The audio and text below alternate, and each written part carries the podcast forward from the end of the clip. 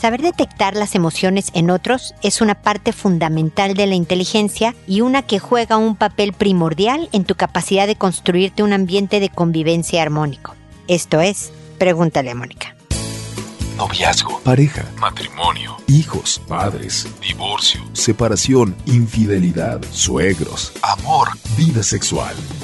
Toda relación puede tener problemas, pero todo problema tiene solución. Pregúntale a Mónica. Porque tu familia es lo más importante.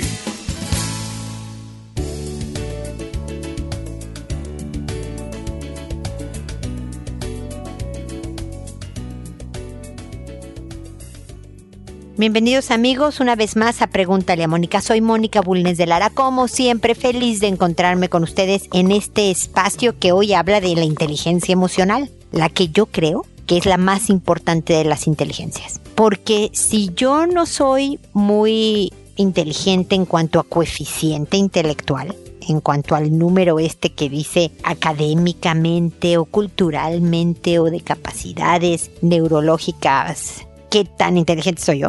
El que yo tenga la habilidad de llevarme bien con los otros, que tenga la capacidad de ser empático, que pueda obtener o lograr mis objetivos, dejando a la otra parte contenta en el proceso. Eso me va a hacer llegar lejos en mi vida. Me va a permitir vivir en paz, tranquilo, feliz, porque mi ambiente alrededor es agradable. La gente está contenta conmigo. Entonces de ahí que yo crea que la inteligencia emocional es fundamental. Y una de las características importantísimas de la inteligencia emocional es el de saber detectar las emociones en otros. Porque, por ejemplo, el gran problema de los mensajes de texto que están tan de moda hoy es que no oyes tono de voz. Y pueden darse muchísimas malinterpretaciones al leer algo y no oíste el tono en que la otra persona te lo estaba diciendo. Si hay algún tipo de malestar de tu parte al leer un mensaje de texto, qué importante es el preguntar, más información, el pedir que te grabe un audio, el preguntar directamente, ¿estás molesto? ¿Estás triste?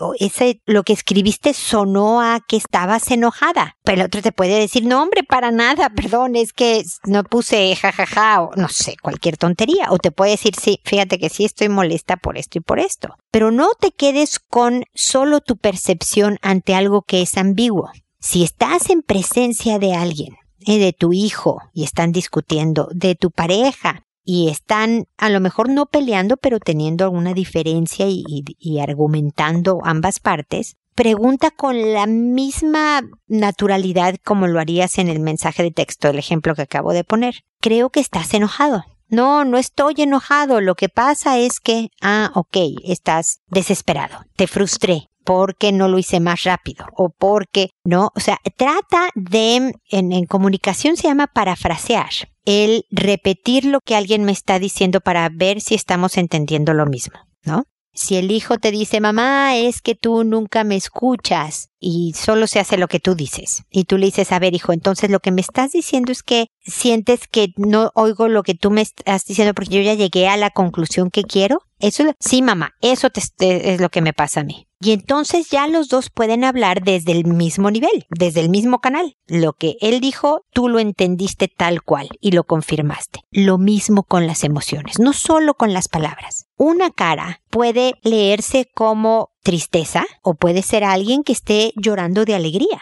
Entonces la cara sola no te está dando el mensaje comunicacional completo. Y es ahí que el parafrasear, el reflejar, el rebotar, el oye, creo, ¿estás triste? No, estoy tan feliz porque lo que me dices me llena de tranquilidad y de... Ah, perfecto. Este llanto es que estamos en orden. ¿O no? Sí, fíjate que estoy súper triste y necesito tu ayuda. Se aprende, se entrena la detección de emociones en otros. Hay gente que tiene habilidades naturales. Es como, como hablar un idioma extranjero, un idioma distinto al materno. Hay gente que tiene un oído impresionante y que no solo lo aprende muy rápido, sino que parece imitar, absorber, mimetizar el acento del país al que corresponde este idioma.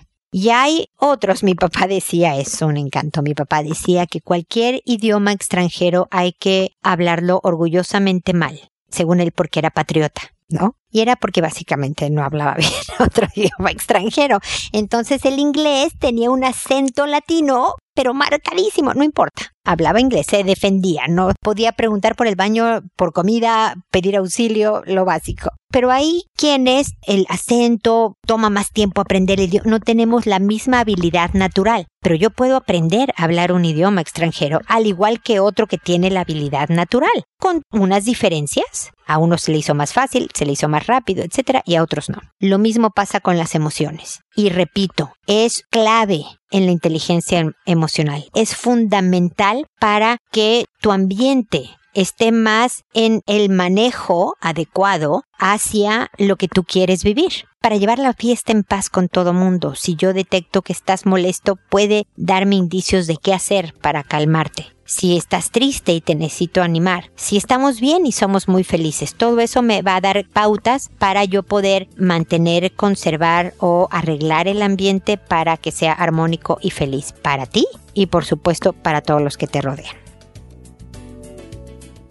Muy bien, con esto y con el sonido de un jardinero que está al otro lado de mi ventana, termino mi mensaje inicial, mi comentario inicial del episodio y procedo a responder sus consultas que como saben lo hago en orden de llegada. A todo mundo le cambio el nombre para que nadie pueda ser detectado. Nadie sabe de qué país eres, nadie sabe cómo te apellidas, tu correo, nadie sabe nada de ti y además te cambio el nombre. No hay manera de que sepan que eres tú. Contesto por orden de llegada y me tardo porque además de recibir muchas consultas, afortunadamente y siempre agradecida con ustedes por eso, pues tengo trabajo remunerado, esto ustedes que lo saben que lo hago sin costo para ustedes, tengo una familia, tengo dos perros, tengo amigos, tengo una vida y por lo tanto no puedo contestar con la velocidad que ustedes desean y por lo mismo les agradezco su paciencia y, y su preferencia después de 12 años de estar aquí trabajando para ustedes. Y voy a empezar con las consultas. Y la primera es la de Abril, que me dice, ayuda,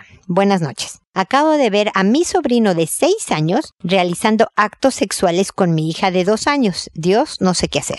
Mira, Abril, obviamente ya llegué tarde porque yo sé que me escribiste inmediatamente después del evento ocurrido. Mucha gente así le pasa, que acaba de discutir, acaba de descubrir algo importante y demás, y ya que pasa, digamos, la crisis inicial y saben dónde encontrarme, me escriben. Y yo contesto muchas semanas después. Así que espero que lo que hayas hecho, Abril, es detener, que me imagino que lo hiciste, yo estoy segura de que no cerraste la puerta sigilosamente para que los niños continuaran con su acción. Pero yo espero que los comentarios que yo te haga ahora te ayuden a saber manejar este tema, porque no es, no se acabó. Esto no quiere decir que tu sobrino va a seguir, espero que no, atacando a tu niñita de dos años. Pero lo que quiero es decirte que la formación en sexualidad de tu hija de dos años apenas empieza y no va a acabar sino hasta la edad adulta y a veces aún más allá de la edad adulta. Así que va a ser un trabajo gradual de mucho tiempo. Definitivamente me cuentas muy poco. La gama de actos sexuales es muy amplia y puede ser una de exploración. O sea, se cuenta que, no sé, el sobrino de seis años le subió la faldita y le bajó los pañales para ver sus genitales. ¿No? Esto tiene un tema de sexualidad y le tocó los genitales, vamos a decir, porque quería ver qué se sentía. Resulta que él es sobrino, es hombre, y tu hija es una niña y quería ver cómo se veían y qué se sentían no es adecuado, ¿eh? Hay que detenerlo y hay que decirle que eso no se hace y hay que decirle que si tiene curiosidad que pregunte y que no debe de volver a ocurrir. Hay que hablar con los papás de este sobrino para que, oye, tu hijo se ve que está curioseando por este tema, hablen con él y definitivamente no volverlo a perder de vista el primito con tu hija. Pero el bajarle el pañalito y tocar no tiene el mismo impacto y la misma implicación que el que el niño esté sobre tu hija tratando de penetrar en un claro acto sexual. Porque un niño de seis años que curiosea tocando los genitales de su prima para ver cómo son y qué se siente, está haciendo algo propio de la etapa, que igual, como me oíste decir Abril, hay que corregirlo de que no se hace. Pero un niño que está tratando de tener relaciones sexuales con su primita cuatro años menor es un claro abuso sexual y habla de que este niño también es posiblemente que está siendo abusado porque ningún niño de seis años tiene una tan clara y vívida noción de lo que es una relación sexual de adultos. Entonces, tengo poca información para saber si es algo propio de la etapa o si es un claro abuso. Pero por lo pronto, bueno, ya dije qué hacer con el sobrino, ¿no? Pero con tu hija es importante, aunque solo tiene dos años y entiende poco, eso no.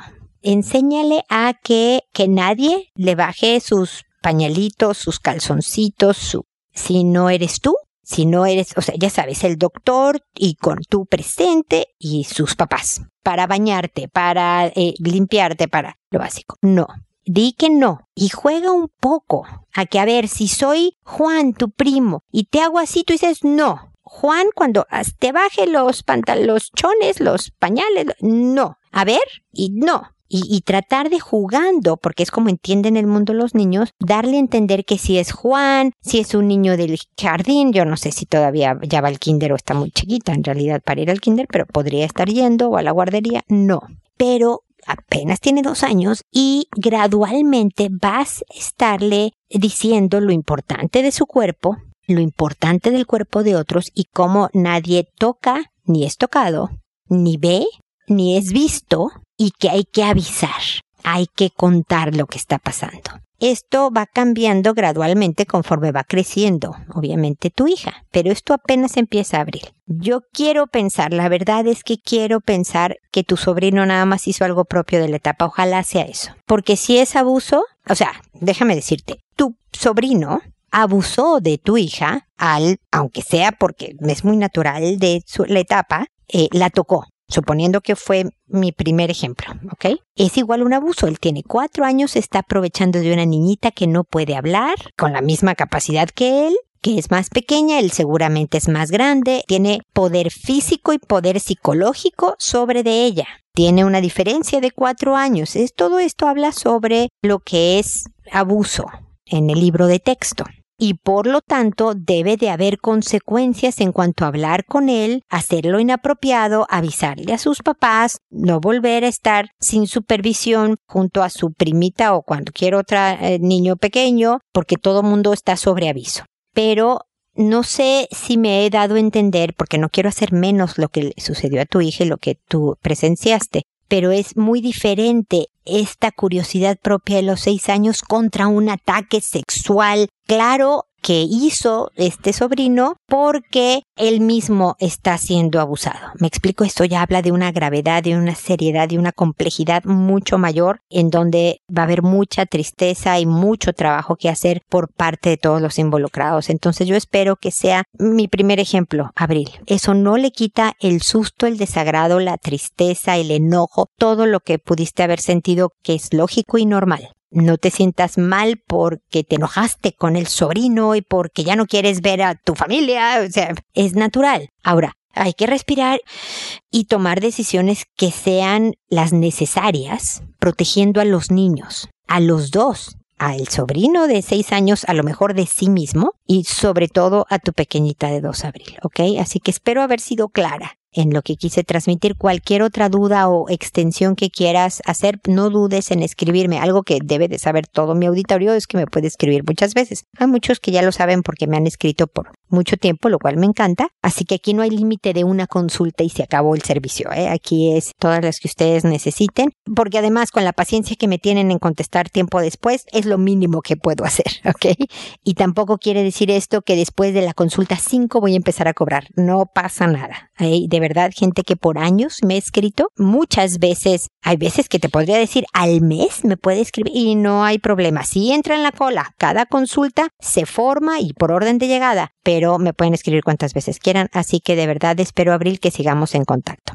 Balbina, fíjense los nombres que encuentro en internet, me dice, lo que me pasa es que tengo ataques de pánico desde pequeña. Ahora tengo 28 años de edad y he sido muy tímida y nerviosa toda mi vida. No he podido tener vida social. Aún sigo mantenida por mi mamá. Hace unos meses me dio un ataque de pánico muy fuerte en el que no podía respirar. Sentí cosquilleo y un peso en la espalda, una sensación horrible de no respirar. Frío en manos y pies y ya se me están pasando los síntomas fuertes, pero de vez en cuando parezco recaer tal vez porque permanezco encerrada y pienso mucho. Desde los 14 años no salgo con amigos, no paseo y ni siquiera conozco mi ciudad porque me da miedo. Es pánico y no solo eso, me dan migrañas. Me da miedo que esa migraña me coja sola en la calle o con mis amigos. Yo sé que el encierro es peor, pero ya me acostumbré a estar acostada en cama. Me volví sedentaria. Creo que el ataque de pánico que me dio hace fue por una gripa porque no sentía que respiraba bien. Fui donde al doctor y me dijo que no tenía nada. Estaba bien y a pesar de tener gripa, he bajado de peso estos dos meses. Eh, gracias por tu consulta, Balbina. Creo que no estás sola. Los ataques de pánico le suceden a buen porcentaje de la población en diferentes intensidades y con diferentes consecuencias. A ti ya te está aislando a niveles preocupantes porque solo tienes 28 años. Estás en la mejor etapa de tu vida y sé, sé, entre comillas, lo, me corrijo un poco, Balbina, que obviamente no quieres sentir ataques de pánico. Eso sí lo sé, con certeza pero iba a decir, sé que quieres vivir la vida en plenitud, pero el ser humano es tan curioso, Balbina, que queremos algo, pero no estamos dispuestos a pagar el precio para lograrlo, ¿no? Te voy a dar un ejemplo muy tonto. Yo quiero un cuerpazo, ¿no? Abdomen marcado, brazos firmes, porque yo ya tengo un poco más de 28 años y por lo tanto la edad ya hace sus estragos, ¿no? Yo quiero, y tal vez si yo fuera, no sé, dos horas diarias al gimnasio, deja tú al gimnasio, si yo hiciera lagartijas y brincoteara o saliera a correr, lograría mejores resultados y ese precio del ejercicio, hago ejercicio, debo todo el año, Balbina, tengo que anunciar porque este programa se puede escuchar en cualquier momento y en cualquier año, es febrero. Entonces decir llevo todo el año es un poco relativo porque pareciera como que, no, llevo ocho meses. No, llevo mes y medio y me siento orgullosísima de mí de estar haciendo entre cuatro y cinco veces por semana ejercicio, lo cual es en mí, créanme, es gran mérito, ¿eh? Pero sigue sin gustarme. Pero el punto es, me estoy desvariando, Balbina, es que no queremos hacerlo. Y tú me estás dando todo el raciocinio. Tu cabeza funciona perfecto, afortunadamente, Balbina, y entonces me dices, yo sé que encerrarme es peor. Y luego haces coma y dices, pero ya me acostumbré. El pero elimina lo que dijiste antes. Hay veces que le digo a la gente, oye, ¿por qué no mejor educas a tu hijo así? Tal vez te funcione mejor. No, sí, sí es muy buena tu idea, pero eso elimina mi idea. Oye, Mónica, ¿por qué no haces ejercicio para que tengas una mejor constitución física y seas más saludable? No, sí es buenísimo el ejercicio, pero ya eliminé. ¿Me explico? No vas a lograr, Balbina, salir de esta. Y créeme que quieres, debes salir de esta y puedes, ¿eh? Está en toda tu capacidad. Si no hay precios que pagar tienes que pagar un precio, porque el precio que estás pagando ahorita de evitar que te den ataques de pánico es quedarte encerrada ni siquiera en tu casa, en tu cuarto, en la cama. Con 28 años, tu cuerpo se va a oxidar, se va a atrofiar, tú lo sabes. ¿no? Bajar escaleras, subir escaleras, va a ser una cosa olímpica. Una de las razones, yo tengo un estado de salud bastante deficiente, Balbina, ya te contaré algún día. Y ser una enferma crónica, súper divertido, este, te pone muy, muy buenas excusas. Por ejemplo, con esto del ejercicio. No me gustaba hacer ejercicio ni cuando era sana, ¿no? Pero la enfermedad es la mejor excusa, es que me duele, fíjate. Es que no puedo, estoy enferma. Pero no hay excusa. Desafortunadamente los doctores me dicen que es el ejercicio, aunque me duela, lo que me va a hacer mejor. Así que me atraparon, Malvina. Hay veces que tenemos que hacer a pesar de no tener ganas, a pesar de no tener energía, a pesar de que la cabeza te está diciendo que no lo hagas. De hecho, no es la cabeza, tu cabeza te está diciendo sal, Balbina, pero son las emociones que están en dominio tuyo ahorita. El ataque de pánico es tu cuerpo reaccionando de una manera normal a un estímulo anormal. Cuando éramos cavernícolas y venía un dinosaurio, Balbina, el cuerpo reaccionaba así. Resulta que te empiezas a hiperventilar para que más oxígeno llegue a tu sangre. Y sientes el corazón latir súper fuerte para que con más velocidad llegue esta sangre oxigenada a músculos y cerebro, porque tú tenías que rápidamente decidir voy a luchar contra este dinosaurio o voy a salir corriendo de este dinosaurio. Ver un dinosaurio es un estímulo correcto peligro inminente, esta cosa me va a matar. Y mi cuerpo reacciona en concordancia. El humano del siglo XXI que vive en ciudades y en cosas más urbanizadas, el dinosaurio a veces es la vida social, en caso de los tímidos como tú, a veces es el trabajo, a veces es la suegra, ¿no? Que entramos en ataque de pánico, vemos a la suegra como un dinosaurio y nos empezamos a hiperventilar y curiosamente cuando respiras muy rápido lo que sientes es que no respiras. Sientes que se te va cerrando la garganta y que no puedes respirar. Sientes ese adormilamiento, ese cosquilleo de manos y frío, un frío, un sudor frío que le llaman, ¿no? Síntomas que parece que te estás muriendo, pero no te mueres, Balbina. La buena noticia del, del ataque de pánico, si se vale que lo diga así, es que no mata. Pero tú lo tienes tan fuerte, tan intenso y tan inutilizante, Balbina, que necesitas ir con un psiquiatra. Para que te dé un antiansiolítico necesitas un tratamiento químico por un rato. No quiere decir que estás loca, Balbina. Para nada. Es una reacción normal a estímulos que se fueron haciendo cada vez más fuertes, porque eso sí pasa. Déjame decirte que cada vez que le hacemos caso al ataque de pánico, a la fobia, la hacemos más fuerte. Tú tienes lo que es la timidez, fobia social ansiedad social, timidez extrema. ¿Ok? Hay gente que le tiene miedo a las arañas, ¿no? Pero cada vez que yo veo una araña y salgo corriendo gritando auxilio socorro, cada vez que me mencionan la palabra araña, yo me bloqueo y les pido que no me vuelvan a decir esa palabra. Cada vez que yo le doy peso a mi fobia, esta fobia se hace más poderosa. La araña se hace más poderosa. Cada vez que por tu timidez tú te encerraste y dejaste de salir y de ir con amigos y de pasear y hacer turismo. Hiciste más fuerte tu timidez hasta llegar al nivel de ataques de pánico. Y así como cuando nos duele el estómago, hay veces que tratamos un tecito y un caldito de pollo, el remedio casero, y, si no se arregla, vamos con un médico y tomamos medicinas por un tiempo. De la misma manera, Balbina, tú necesitas ir con un médico que te dé la medicina que le ayude a entender a tu cerebro que no hay un dinosaurio, que nadie te está atacando, que tú puedes manejar esta situación. Pero la medicina sola no sirve.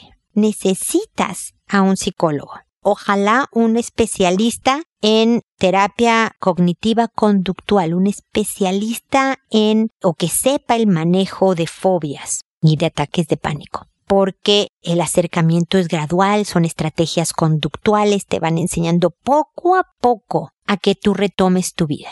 Lo primero que yo te diría definitivamente es el psiquiatra. Porque el psicólogo no te puede recetar los antiansiolíticos y estas cosas, ¿ok? Es por eso. Porque si no, nada más te diría que fueras al psicólogo. Necesitamos el psiquiatra porque necesitamos la parte médica, remedios, medicamentos y luego ver si puedes ir al psicólogo. No sé cómo sea tu presupuesto, porque me dices que tus papás te mantienen o tu mamá. Entonces no sé cómo esté la economía. Cuéntame esa en otro, en otro correo para ver si yo puedo apoyar por ese lado. Pero lo primero que yo te diría es que salgas a turistear con tu mamá. Te propongo inclusive, haz algo de turismo al lado de un hospital. El lado turístico que tú sepas que está más cercano a un hospital. Las migrañas también pueden ser por estrés. Llévate medicamento de migraña. Y si empieza el ataque de pánico, recuerda, piensa, esfuérzate en recordar esto no mata y trata de controlar tu respiración. Lo primero, lo único que te pido como tarea, Balbina, es que trates de controlar tu respiración. Porque lo que hacemos cuando se empiezan a venir estos síntomas, empiezas a sentir el sudor frío, empiezas a no poder respirar, es, oh, oh, ahí viene un ataque de pánico, ya lo estoy sintiendo, estoy sudando, estoy, tengo las manos frías, tengo, crecemos esta avalancha, ¿no? Este monstruo que viene cayéndose por la montaña que nos va a aplastar, lo hacemos más grande. Pero si tú dices esto no me mata y a ver, déjame pienso en aire que entra y aunque vayas sintiendo que la garganta pareciera como que se está cerrando, concéntrate en tu respiración y trata de que cada vez que aparezca en tu cabeza un pensamiento panicoso, esta palabra no existe, la acabo de inventar, tú retomes y trates de regresar a la respiración, a ver cómo te funciona. Me he extendido contigo porque creo que es muy importante. Lo que te pasa es importante, es serio, hay que tomar cartas en el asunto a cualquier edad, pero más a los 28, ¿ok? Así que cuéntame cómo te va, mantente en contacto. Aquí estoy esperando, Balbina, que me vuelvas a escribir diciéndome qué opinas, cómo es tu presupuesto, si pudiste ir al psiquiatra, si estás de acuerdo conmigo o piensas que estoy loca. Dime para que te pueda acompañar en este proceso, ¿ok? Espero que seamos en contacto. Muy bien, ahora es Caridad la que me dice muchas gracias por responder, da muy buenos consejos. Tengo otra consulta. Yo salí embarazada a los 15. Convivo con mi pareja y el día de hoy tenemos dos hijos hermosos. Hace como cuatro años con mi pareja peleábamos, nos separábamos, volvíamos. Un amigo de mi pareja me decía que no volviera con él, hasta que un día me dice que está enamorado de mí. Como me hablaba bonito, se preocupaba por mí, y como con mi pareja estábamos mal, sentí que alguien me escuchaba hasta que me empezó a hablar de otra forma más cariñosa me di cuenta que estaba traicionando a mi pareja. Cuando iba a cortar todo tipo de conversación con él, mi pareja se da cuenta, se puso mal y se fue de la casa. Le escribí diciéndole que volviera a la casa, que me perdonara, que estaba arrepentida y volvió.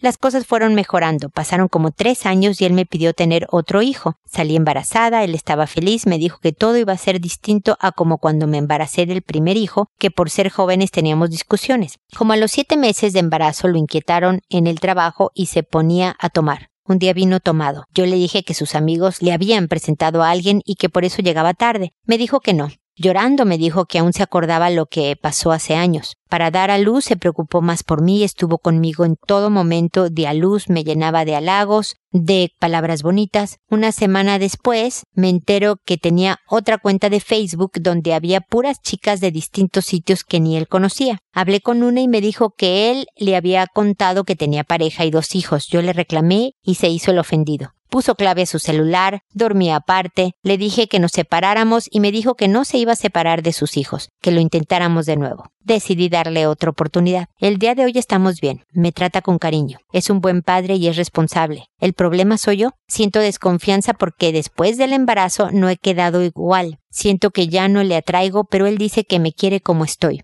Hemos tenido problemas, porque ayer lo vi casi toda la tarde conectado al WhatsApp. Me dijo que de nuevo empecé con lo mismo, que lo estoy vigilando y que se iba a comprar otro celular para que yo no esté pendiente de lo que él hace. Le pedí disculpas, hablamos, estamos bien de nuevo. No debo seguir en esta situación de inseguridad y celos. Quisiera que me ayude qué hacer. Mis hijos son mi adoración y la verdad, en mi pareja nunca he visto nada malo. Sé que he intentado conocer personas, pero no me ha engañado hasta donde yo sé. Por favor, ayúdeme, aconséjeme. Mira, Caridad, la verdad es que el problema de los celos es que provoca justo lo que estamos tratando de evitar, ¿no? Celamos a la persona, la vigilamos, reclamamos y todo para que se quede con nosotros, para que no quiera voltear a ver a nadie y solo quiera voltear. Y hartamos tanto y agobiamos tanto y herimos tanto, cansamos tanto que acabamos provocando que el otro se aleje.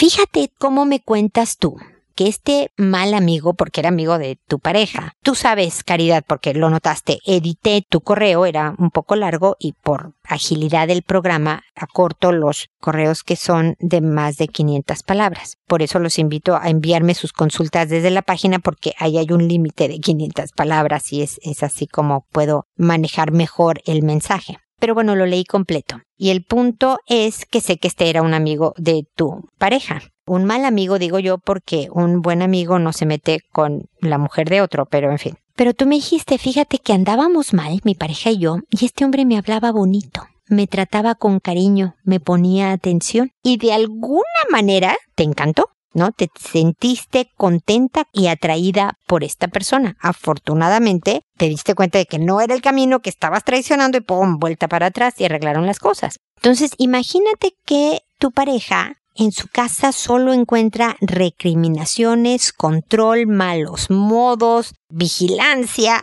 Híjole, ahí sí se vuelve peligroso el que alguien le hable bonito, ¿no? Y si tú recuerdas, cuando tenían 15 años los dos tan chiquitos y es, difícil empezar una vida familiar y de pareja tan, tan niños todavía, pero seguramente tú eras encantadora y seguramente lo sigue siendo Caridad, ¿no? Pero con el paso del tiempo y de los hijos y de la historia misma y de las inseguridades que generamos en el camino, se nos va olvidando cómo me portaba contigo, cómo era yo de amable y de coqueta y de cercana y de bromista y de divertida. No estoy diciendo que él no, también caridad, pero estoy hablando contigo, tú me escribiste y por eso nada más me estoy refiriendo a tu lado, ¿no? Pero se nos olvida y no nos portamos como novios cuando ya tenemos una pareja formal y estamos haciendo una familia, lo cual a mí me parece una enorme tristeza. Deberíamos de comportarnos como novios siempre, coquetos, traviesos, eh, divertidos, atentos, cariñosos, cercanos. Eso, lo que vemos a los noviecitos en la calle que parece que tienen ocho brazos porque están tan abrazados que mm, parece que se van a medio matar porque no pueden ni caminar. Lo dejamos de hacer. El otro día alguien me decía, oye, yo creo que esa pareja está, era una pareja, no sé, de adultos de mediana edad, cuarentones. Yo creo que están en un date, me dijo la persona. Y le digo, ¿por qué crees que están en un date?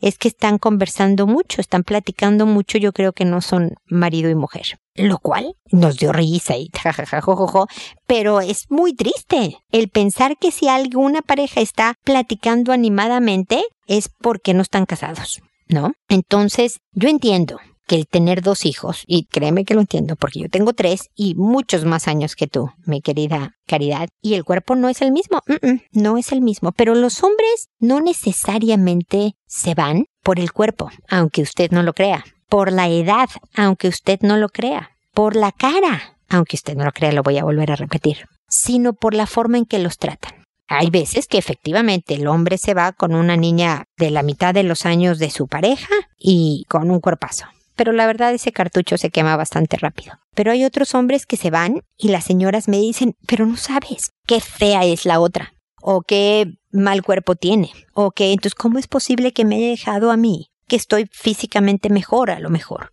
que con la persona que me dejó. Y es por cómo los tratan. Los celos puede traer toda una historia, el incluso el que tú hayas traicionado hasta cierto nivel a tu pareja te haya vuelto a ti insegura con él si tú fuiste capaz de hacerlo porque él no lo va a hacer y por lo tanto te vuelve más celosa. No importa, caridad. Lo que es importante aquí es lo que tú haces y lo que tú dices. Puedes seguir muriéndote de celos. Caridad, sí importa, ¿eh? Que te estés muriendo de celos. Pero como no puedo hacer, esto es un programa, no puedo hacerte terapia. Lo único en lo que rápidamente puedes tener control es en tu conducta, en las palabras que dices y en tu actitud hacia tu pareja. Si te conviertes en la mujer que te gustaría tener si fueras hombre, si conviertes tu relación en la que tú quieres tener, la de todos los adjetivos que dije hace ratito, ¿no? De divertida, cariñosa, cercana, coqueta, mandándole recaditos simpáticos, que llegue del trabajo y no convivan divertidos. Y si lo ves chateando con WhatsApp, ignores, no preguntes, no demandes, verdaderamente no, no tiene que buscar nada en otro lado. Te tiene a ti y además es un hombre que tiene claro, tú le produjiste dos hijos. Es un hombre que no quiere irse de sus hijos y la historia que ustedes tienen en todos estos años, más dos hijos, le llevas peso y trayectoria ganada a cualquier mujer que se presente, Caridad. Tú eres mucho más poderosa con todo y tu cuerpo de embarazo, con todo y tus kilitos de más. Cuida tu salud, eso sí. A mí no me importa si sigues gordita toda tu vida, pero sana ágil, comiendo bien, haciendo el mayor ejercicio, que hay veces que perseguir niños chiquitos es suficiente ejercicio, hay veces que no. Pero cuida tu relación. No cuides, no vas a poder controlar lo que suceda fuera de tu alcance cuando no estés con tu pareja. Sí puedes absolutamente tener control lo que sucede cuando estás con tu pareja y callarte las quejas. No todas, hay unas cosas que sí te debes de quejar, por favor, lleva tu plato sucio a la cocina. No, eso es básico. Pero sabes a lo que me refiero a reducir las recriminaciones, los controles, las vigilancias, los reclamos, sobre todo cuando me dices, y me estoy basando todo este rollo que te estoy echando en lo que me dices tú al final de que no le conoces nada. A ver, la verdad en mi pareja nunca he visto nada malo. Es buen padre, es responsable y te trata con cariño. Es un buen hombre. Escogiste bien. Tienes buen ojo, caridad. Ahora tú sé también esta buena mujer. Para ti y para tu relación, que también es lo mejor que le puede pasar a tus hijos, el que ustedes dos estén bien. ¿ok? Espero que sigamos en contacto y espero amigos que nos volvamos a encontrar en un episodio más de Pregúntale a Mónica y recuerda hacer siempre todo primero con amabilidad. Hasta pronto.